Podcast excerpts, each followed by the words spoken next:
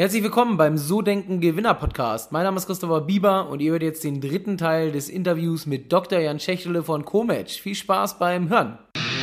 Die Bieber Vermögensberatung präsentiert den So Denken Gewinner Podcast. Vermögensberatung für Unternehmen und Unternehmer in Hamburg. Im Thema Mitarbeiter vielleicht nochmal, ja. es ist ja heute schon, ich sag mal, schwierig, gute Leute zu finden. Das ist, glaube ich, das, also wenn ich das bei unseren Kunden angucke, das ist das größte Problem von allen. Selbst bei uns ist das ein Riesenproblem, gute Berater zu finden. Ähm, jetzt vermittelt ihr ja ganz viele Unternehmensberater, ihr sitzt ja so ein bisschen sogar am, am Nabel, vielleicht gar nicht so verkehrt, aber wie macht ihr das? Wie, wie ähm, bindet ihr gute Leute ins Unternehmen? Wie motiviert ihr die auch da zu bleiben? Ähm, ja. Ihr habt ja eigentlich mit den Beratungen auch großer Arbeitgeber direkt im Konkurrenzkampf, könnte ich mir vorstellen. Ja, ich glaube in der Hinsicht gar nicht so sehr, weil unsere Mitarbeiter sind jetzt keine klassischen äh, Berater. Also das ist, äh, ist eher eine Organisation, wie man sich eine normale Organisation vorstellt. Das heißt, wir haben ein Vertriebsteam, wir haben ein Team, was sich um die Berater kümmert, wir haben ein IT-Team, wir haben ein Marketing, wir haben äh, PR, wir haben die ganzen den ganzen großen Block administrative Sachen. Also das sind eigentlich die normalen Strukturen, die du in jeder Organisation kommst. Aber ich glaube, genau wie du sagst, in dem aktuellen Arbeitsmarktumfeld in Deutschland mit einer Vollbeschäftigung muss man als Arbeitgeber schauen, dass man ein attraktives Umfeld schafft. Und ich glaube, es gibt mehrere Dimensionen. Es gibt eine, eine, eine simple äh, eine monetäre Dimension. Man muss Gehälter zahlen, die für die Leute passen. Ja, das ist so ein bisschen, daran kommt man nicht vorbei. Aber ich persönlich glaube zumindest, dass für einen Großteil der Leute das Geld auf Dauer nicht das ist, warum sie glücklich in den Job werden, sondern dass da eben andere Faktoren reinkommen. Ich glaube, das ist das dann, wo man eher als Firma wieder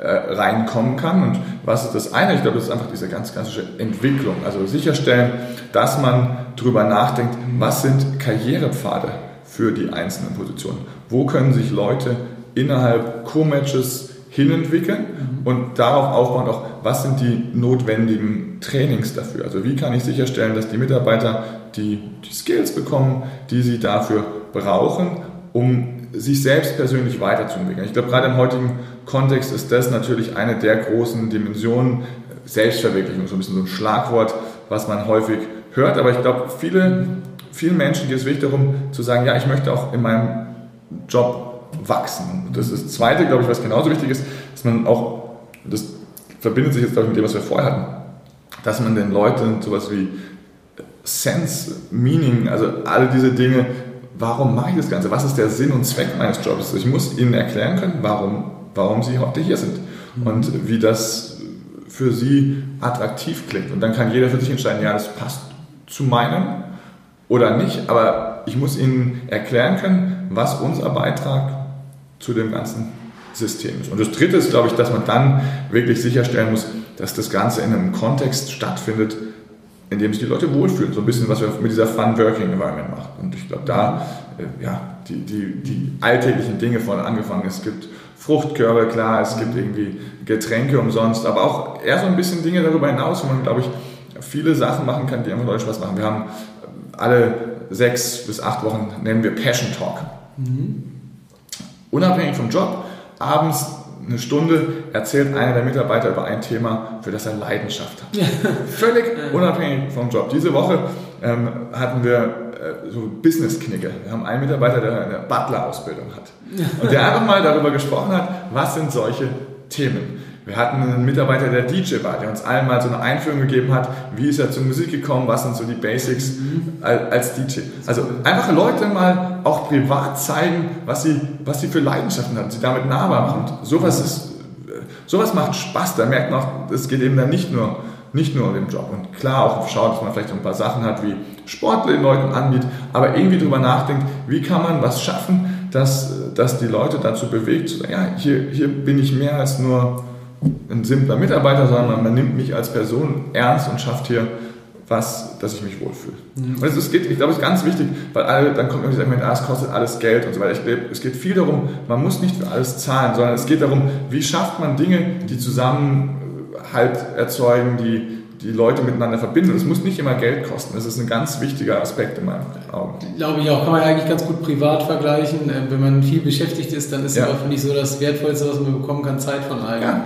Und da geht es nicht darum, ähm, ob die jetzt, also es geht um die Zeit und wie man die verbringt, glaube ja. ich. Und, und, nicht so sehr, wie du auch schon sagst, ob das jetzt, klar ist ein schickes Restaurant vielleicht schöner als irgendwie die Dönerbude, aber manchmal kann die Dönerbude cooler sein als das schicke Restaurant. Das kommt gar nicht. Lustigerweise hat man meistens die viele Erinnerungen sind jetzt nicht mehr der, der schickste Abend oder irgendwas, sondern es ist eher, was hat man zusammen erlebt. Genau. Und ich glaube, genau. der Kern ja. ist wichtiger und das Übertragen auf die Firma ist eben auch, wie kann man denn gemeinsame Erlebnisse schaffen, mhm. ähm, ohne dass es immer nur um Geld geht. Und ich will doch gar nicht sagen, dass man kein Geld ausgeben sollte für Mitarbeiter, sondern ich glaube da sehr dran. Aber ich glaube, diese Angst, die ich manchmal höre, so, wie, wie kann, wir können uns das nicht leisten, uns um unsere Mitarbeiter zu kümmern, glaube, es gibt viele sehr gute Dinge, die man machen kann, ohne dass man dafür jetzt die ganze Zeit immer über sein Geld nachdenken muss. Hm, glaube ich auch. Ähm, wenn ich jetzt mal deine Mitarbeiter fragen würde, was ja. würden die über dich sagen? das eine, ja, ich hoffe, sie würden sagen, dass sie genau das, was ich beschrieben habe, dass ich das auch lebe, weil einer dieser Werte ist ja sozusagen Leading by Example, mhm. dass, ich, dass ich so vorangehe und versuche, dieses Bild zu verkörpern. Ich glaube, was du auf jeden Fall hören wirst, dieses jemand, der mit guter Laune im Büro ist, der, egal wie, wie die Welt da draußen ist, mit einem positiven Gesichtsausdruck ins Büro kommt und versucht, die anderen mitzureißen. Dafür würde ich meine Hand ins Feuer legen. Die anderen Dinge müssen die Mitarbeiter für sich entscheiden. Sehr schön. Und äh, eine letzte Frage noch. Ich war gestern, hatte ich auch im Vorbild erzählt, bei einer Unternehmensberatung ja. zu Gast. Ähm, und äh, ich habe gestern mal so die Frage gestellt, weil das ist das, was ich immer so höre aus Unternehmensberatung. Jetzt seid ihr eine Plattform, aber ja auch nah dran an dem Thema, ja. wo es dann immer heißt, ähm, gestern äh, der Kollege würde gar nicht so viel arbeiten, fängt morgens um 8 an, hört morgens, äh, abends um 8 auf, aber Wochenende ist heilig sozusagen. Aber das ist halt auch sein Bereich und in anderen Bereichen wäre es dann wirklich so, dass ja. man auch so hört, 16, 17, 18 Stunden Tage. Ist das bei euch auch noch so oder hat sich bei uns selber? Genau, oder hat sich das bei euch komplett geändert mittlerweile? So in diesem, weil im Startup-Bereich ist ja auch oft so, dass sehr, sehr viel gearbeitet wird oder gibt es diese Work-Life-Balance aus deiner Sicht oder ist das abhängig von den Abteilungen oder wo man auch ist? Wie siehst du das Thema? Also ich glaube, wir sind keine Firma, wo die Leute nächtelang arbeiten. Mhm. Also das, das auf keinen Fall. Ähm, ich glaube trotzdem, dass, und dann wird man es auf unterschiedlichen Ebenen sehen, mhm. dass ja, die, der Aufbau von der Firma ist mit Arbeit verbunden. Das ist auch irgendwie, das wegzureden wäre auch irgendwie so ein bisschen Träumerei in der Hinsicht. Ja, es ist Arbeit, aber für mich, ich kann jetzt erstmal nur für mich an der Stelle sprechen, ich arbeite im Vergleich zu meinen Zeiten als Berater arbeite ich weniger. Mhm. Also es sind keine, keine Nachtschichten. Ich würde sagen, so mein durchschnittlicher Arbeitstag ist von 8 bis 8 und das ist immer noch viel. Also mhm. ich glaube auch sagen, es ist jetzt nicht das, was ich dauerhaft in meinem Leben so arbeiten möchte. Das, das auf jeden Fall. Ähm, aber da, da, kommt man nicht drum rum und ich kriege ja dafür auch viel zurück. Es ist ja völlig freiwillig. Keiner zwingt mich von 8 bis 8 im Büro zu sein. Der Einzige, der mich zwingt, bin ich selbst. Dann kommen wir zu diesem Thema intrinsische Motivation zurück. Ähm, und ja, also die Entscheidung habe ich für mich getroffen, dass, dass es mir so viel Spaß macht, dass ich bereit bin, diese Zeit zu investieren. Mhm. Äh, wenn man sich in unseren Teams umschaut, ja, der eine muss mal länger arbeiten, der andere nicht, aber um wenn du da abends um 8 Uhr Büros gehst, ist da eigentlich keiner mehr. Mhm. Dann sind da noch, je nachdem, wer gerade was dringlich hat, der macht noch was fertig, aber das ist jetzt nicht, nicht der Fall. Und ich glaube auch, diese, diese Startup-Welt, ja, da wird viel gearbeitet, aber also ich kenne jetzt auch in diesem Berliner Kontext viele Startups, die einfach normale Arbeitszeiten haben. Also es ist einfach nur eine andere Phase. Und ja, ich glaube, was manchmal passiert ist, die Leute sind sehr viel enger zusammen, es sind oft auch viele junge Leute und so weiter. Da ist man automatisch irgendwie, man kommt irgendwie an in der Stadt, findet sich, ist man viel mit seinen Kollegen, aber nicht per se muss jedes Startup viel arbeiten. Und nichtsdestotrotz glaube ich so, was wir vorhin hatten, auch wo du gesagt hast, was machen wir, wir anders. Ich glaube, was man selber nur machen kann, ist hart arbeiten. Mhm. Man, man kann diese Grundlage schaffen, um erfolgreich zu sein. Und dann gibt es noch einen großen Faktor, den man nicht beeinflussen kann, das ist Glück. Mhm. Und das, was man beeinflussen kann, ist aber, wie, viel, wie viele Möglichkeiten für Glück kann ich mir, mir erzeugen.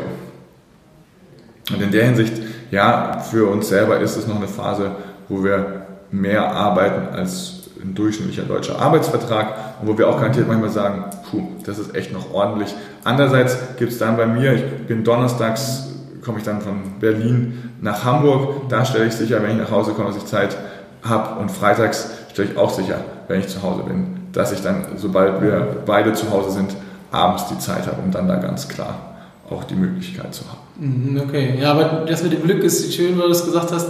Ähm, das ist ja auch was, was viele, ich sag mal, so gerade im Unternehmertum manchmal finde ich nicht so verstehen. Ähm, ich sage immer viele, wenn man es geschafft hat, das war Glück. Aber du hast es gerade selber gesagt, das ist halt ja wenn man es halt tausendmal versucht, dann hat man halt auch mal Glück. Ne? Ja. Und die meisten versuchen es ja nicht mal so oft, bis dann das erste Mal Glück eintritt. Ich glaube, das ist auch der Unterschied. Und das geht halt nur mit Arbeit. Das kann ich, kann ich selbst oder sehe ich selbst ja. auch so, kenne ich ja selbst genauso. Ähm, ich würde nochmal gerne so im letzten Teil auf dich als Unternehmer eingehen mhm. und ähm, dich mal so von Anfang an fragen, was war so zurückblickend die beruflich beste Entscheidung, die du getroffen hast, seitdem du selbstständig bist? Puh, seitdem ich selbstständig bin, ehrlich gesagt, das zu gründen war, war eine, auch eine sehr gute Entscheidung. Die beruflich beste in, in diesen Jahren ich glaube, es ist ganz schwierig zu sagen, ah, es gibt diesen, diesen einen Moment, das war so das Aha-Erlebnis oder das hat uns, uns wirklich irgendwo besonders hingebracht. Ich glaube, das würde ich nicht finden. Ich könnte nicht sagen, es gab diesen einen Moment, der war besonders wertvoll. Ähm, ich glaube, was es gibt, sind viele Dinge, wo man sagt, ja, da haben wir eine, eine richtige Entscheidung äh, getroffen. Ähm, davon gibt es mehrere, aber es gibt nicht diesen singulären Punkt an dieser Stelle. Also der wäre lustigerweise in dem Kontext von Gründen jetzt der Moment, als Christoph damals auf mich zukam und meinte, Jan, hast du Lust zu gründen? Und ich in dem Moment gesagt habe, du, eigentlich passt es gerade ganz gut in mein Leben. Das war so ein singulärer Punkt, wo ich sagen würde, das war eine sehr, sehr gute Entscheidung. Wenn ich darauf zurückblicke, würde ich sagen, da habe ich wirklich eine Weiche mhm. in meinem Leben gestellt. In dem Unternehmertum jetzt hier selber, glaube ich, haben wir am Anfang eine Weiche gestellt und die war zu sagen, wir wollen das Ganze mit Venture Capital, also VC finanziert machen, weil wir daran glauben, dass die Idee richtig groß werden mhm. kann.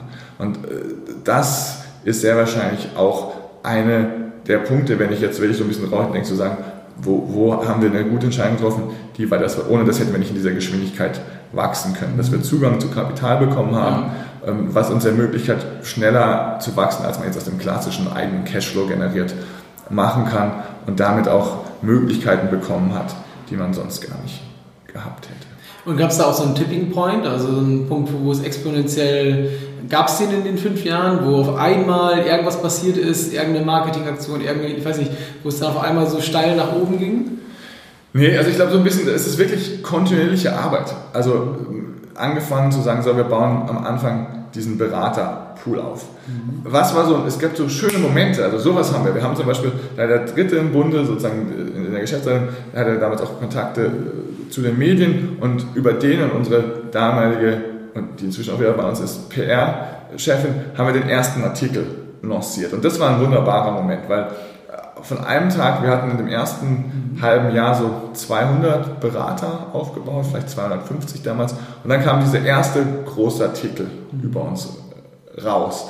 Und in den Stunden und Tagen danach kamen sich so viele Berater bei uns beworben, dass wir irgendwann gedacht haben, bitte hört auf, wir kommen gar nicht hinterher.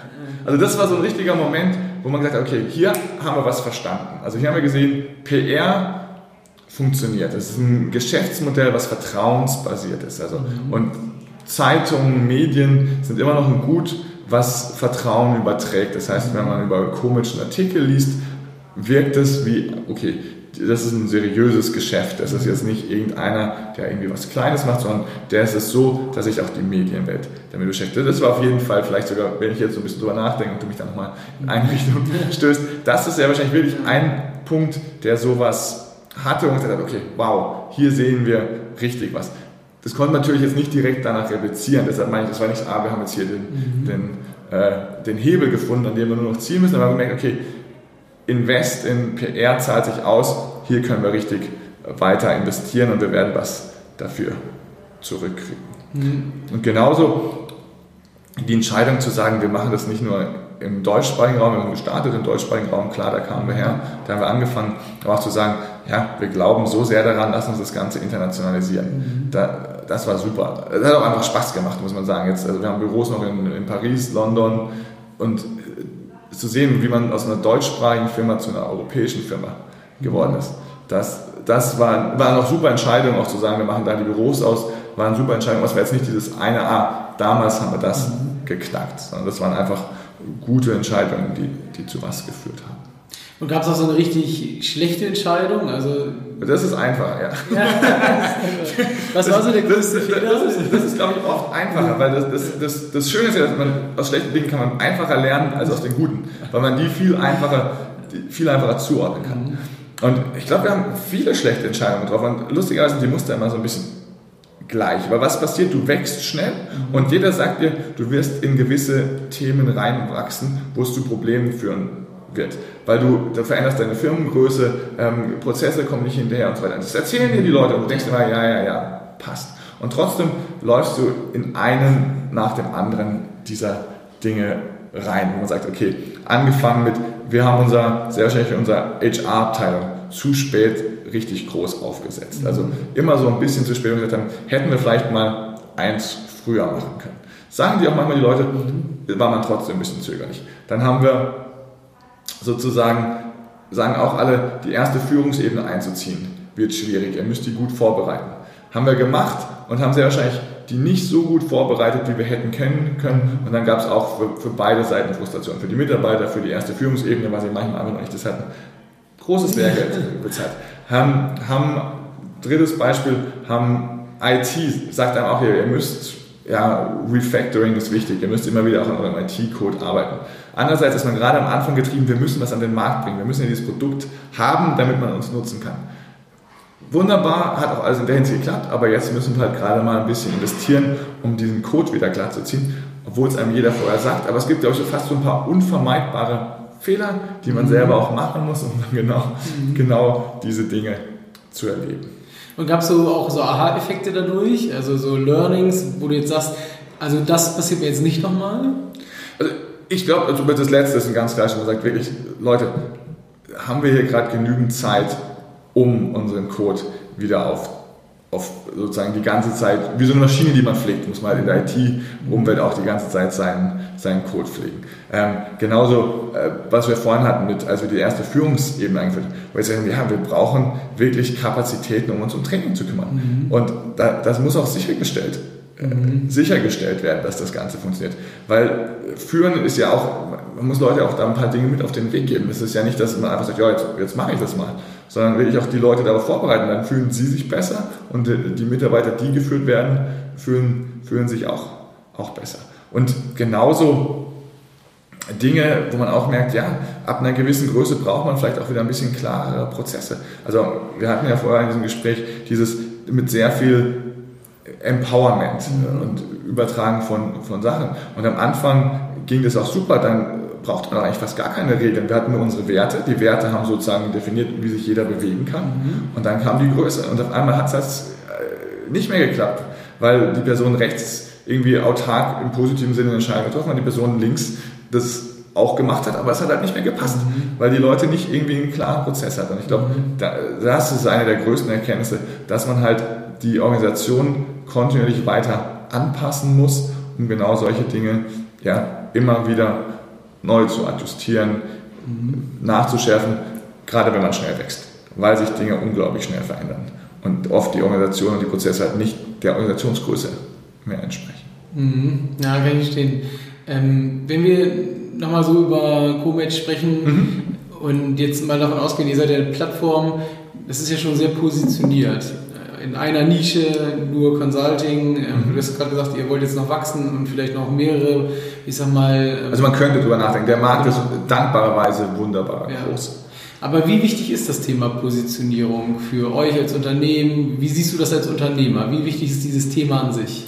Ich glaube, eine klare Positionierung ist sehr wichtig. Ich glaube, es geht ja wirklich darum, klar zu machen, für was steht Comet oder auch jede andere Firma und für was steht es eben auch nicht. Also ich glaube, eine der, der größten Erkenntnisse, die ich auch aus den letzten Jahren habe, ist, bleib fokussiert. Also wir hatten es ja vorhin mit Priorisierung von deinen Aufgaben auf eine Firma übertragen, ist es genauso. Es, liegt, es gibt ganz viele Geschäftsideen, es gibt ganz viele Dinge, die man machen könnte. Aber für was stehst denn du am Ende? Was ist der Service, den du wirklich anbietest und biete den gut an? Als zu versuchen, ich habe so meinen Bauchladen und mache alles so ein bisschen. Mhm. Und an der Stelle ist Positionierung, glaube ich, enorm wichtig und auch manchmal zu sagen, das können wir jetzt leider nicht anbieten. Aber das auf eine Art zu sagen, auch zu erklären, warum man es nicht anbieten kann, in den Kontext zu stellen, weil wir eben eine Firma sind, die den höchstmöglichen Service anbieten will, haben wir uns entschlossen, dieses Produkt nicht anzubieten. Man kann es ja gut verkaufen und erklären, dann ist der Kunde auch nicht unzufrieden oder enttäuscht, sondern eigentlich er kann positionieren, okay, die haben hier bewusst was nicht angeboten, weil sie mir das nicht in der Qualität zur Verfügung stellen wollen, wie sie sonst ihrem Qualitätsanspruch gerecht werden wollen. Okay. Und ich glaube, Positionierung an dieser Stelle ist für viele Firmen sehr, sehr wichtig und wird teilweise, glaube ich, unterschätzt und man neigt in so eine Richtung Verwässerung mhm. des eigentlichen Produktes. Für was, für was steht man? Und dann kann man sehr wahrscheinlich hinterher immer noch sehr gut unter einer klaren Positionierung immer wieder auch über neue Geschäftslinien nachdenken. Das muss ja nicht limitierend sein, aber ich glaube, es sollte sehr klar definiert sein. Mhm. Also meinst du, das ist ein sehr wichtiger Faktor für Erfolg auch für ein Unternehmen? Ich glaube, für die meisten Unternehmen ist es ein Faktor, der, der eine Rolle spielt, weil man einfach klar damit irgendwas verbindet und es gibt so viele Dinge da draußen. Irgendwie muss man ja herausstechen, man muss für die Leute auch einfach zu verarbeiten sein. Mhm. Je klarer ist, für was ein Produkt steht, umso einfacher ist es für jegliche Form von Kunden auch einzuordnen und dann abzuschätzen, passt es zu meinen Bedürfnissen oder eben nicht. Hm, okay. Ähm, ich würde gerne nochmal so Richtung Schluss hin auch über das Thema Investitionen sprechen, mhm. Investitionen ins Unternehmen, in Mitarbeiter. Ähm, in was für Themen, ähm, in was für Felder investiert ihr als Unternehmer, investierst du als Unternehmer und ähm, wo hast du so den größten Return gehabt? Also wo sagst du, da war es Gold richtig, auch Geld reinzuschieben? Das Thema? Am Ende ist es Mitarbeiter. Also wirklich zu sagen, es gibt ja immer diese diese lustigen Beispiele, die man irgendwo sieht, als, und ist immer dieser Dialog, da sitzt der CFO und der CEO zusammen am Tisch. Und der CFO sagt, oh mein Gott, was passiert, wenn wir in unsere Mitarbeiter investieren und die uns nach einem Jahr verlassen? Mhm. Und der CEO schaut ihn an und sagt, was passiert denn, wenn wir nicht in unsere Mitarbeiter investieren und die noch fünf Jahre bleiben? also ich glaube, in der Hinsicht äh, zu sagen, äh, Leute weiterzuentwickeln und dass man am Ende als Firma von den Mitarbeitern profitiert mhm. und in, dieser Sinne, in diesem Sinne auch dort rein investieren soll, ist einer der wichtigsten Dinge, an die ich persönlich glaube. Dass man, das, man hat es nicht immer direkt greifbar, mhm. aber es ist was, was sich lohnt. Okay, also ganz klar Mitarbeiter aus deiner Sicht. Das ist so, glaube ich, so das Größte. Natürlich gibt es da natürlich auch äh, Technologie. Jetzt können wir sagen, ja, aktuell investieren wir in, in unser ganzes IT-Department, weil wir Daten gesammelt haben, weil wir daraus Machine Learning bauen können. Da, ja, das ist auch, das ist unser innovativer Teil. Ja. Ähm, und ich glaube, so hat jede Firma ihren innovativen Teil. Da sollten sie auch weiter investieren. Also ich glaube, es gibt für mich immer zwei Sachen. Das eine ist sozusagen, wenn, wenn eine Firma von Mitarbeitern abhängt, und es gibt wenig Firmen, die ich kenne, wo nicht von Mitarbeitern abhängt, dann sind Mitarbeiter ein großes Feld. Und das zweite ist immer, was ist der Faktor, der diese Firma einzigartig macht. Was ist dieser USP? Und das ist das Zweite, was man auch investieren soll. Das kann sehr unterschiedlich sein. Es gibt Technologiefirmen, da geht es dann wirklich um Forschung. Mhm. Es geht Servicefirmen, wo man vielleicht dann darüber nachdenkt, wie kriegt man den, best, den bestmöglichen Service sichergestellt. Bei uns ist es jetzt so auch eine Mischung, wo wir sagen, ja, wir brauchen IT im Technologiesinne, um uns differenzieren zu können. Also ich glaube, da hängt es dann sehr von der Art der Firma ab, aber jede Firma kann für sich überlegen, was ist dieses, was uns differenziert und sollte dort rein investieren. Und das zweite große ist, glaube ich, Mitarbeiter. Okay. Darüber nachzudenken. Mhm. Dann äh, kommen wir zur letzten Frage. Ja, gerne. Ähm, erstmal schon mal vielen Dank für die ganzen Inhalte. Ähm, wenn du jetzt so mal drüber nachdenkst, was würdest du Menschen empfehlen? Wir haben halt auch viele Hörer, die vielleicht noch im Angestelltenverhältnis sind, vielleicht aus der Berliner Startup ja. und sagen, hey, so was Jan kann, das kann ich auch, ich will mich selbstständig machen. Was würdest du dir noch so mitgeben auf dem Weg, wenn, wenn das jemand vorhat, der sich selbstständig machen möchte? Also es kommt so ein bisschen zurück auf was wir vorhin schon mal angesprochen haben. Ich glaube, man, man sollte bereit sein, hart zu arbeiten. Ähm, und dann kommt der Faktor Glück dazu. Ich glaube, viele Leute haben Angst, dass sie es nicht hinkriegen und dass, dass sie hinterher scheitern. Und ich glaube, was ich nur allen Leuten mitgeben kann, ist, man, man muss hart arbeiten und dann kommt ein Faktor Glück. Und der hat, im positiven Sinne sollte man sich nicht zu viel darauf einbinden, wenn es klappt. Mhm. Und im negativen Sinne sollte man sich nicht zu sehr grämen, wenn es nicht ja. klappt. Also nicht äh, diese Angst zu haben, ah Gott, vielleicht scheitere ich dann. Es kann passieren. aber es hat nichts damit zu tun, ob man selber nicht in der Lage gewesen wäre, sondern es gibt einfach Faktoren, die man nicht beeinflussen kann und man selber kann nur das mitbringen, das ist seine eigene Energie und wenn man eine Idee hat, für die man Leidenschaft hat, dann sollte man es einfach ausprobieren. man kann nur gewinnen. Hm, cool. Vielen, vielen Dank für das Interview. Ähm, wenn man jetzt mehr über dich erfahren möchte, mehr über CoMatch, wie kann man das machen? Was würdest du noch den Hörern mitgeben? Die klassischen Social Media Kanäle, wir versuchen da ein sehr ehrliches, sehr offenes Bild von uns als Organisation natürlich einerseits zu vermitteln, andererseits natürlich die Dienstleistungen in ihren Abstufungen sehr klar zu definieren, dass jeder versteht, was machen wir da eigentlich genau und ansonsten, wenn man Interesse hat, uns einfach zu kontaktieren. Wir freuen uns über jegliche Form von Initiativbewerbungen, für Anfragen, was auch immer, sind da einfach eine sehr offene Firma. Alles klar, Jan. Vielen, vielen Dank fürs Interview und dann vielleicht irgendwann bis zum zweiten Teil. Ich bedanke mich auch sehr gern und hat mir viel Spaß gemacht und vielen Dank, dass ich heute hier vorbeikommen konnte. Danke, danke. Ciao. Ciao. Das war's leider schon wieder. Das war der dritte und letzte Teil mit Dr. Jan Schächle von Komatch. Wenn es dir gefallen hat, würde ich mich wie immer freuen, wenn du eine 5-Sterne-Bewertung hinterlässt oder gerne Rezension schreibst den Podcast abonnierst, ihn weiterempfiehlst und wir wieder die Chance haben zu wachsen. Und wenn du jemanden Bestimmtes im Podcast hören möchtest, einen bestimmten Interviewpartner, dann schreib mir gerne mal eine Mail an christopher.sodenkengewinner.de oder schreib mir eine Nachricht auf Instagram oder Facebook, wem du da einen Sinn hast, wen wir mal interviewen könnten. Und ansonsten freue ich mich, wenn du dann nächste Woche wieder mit dabei bist. Ciao, ciao.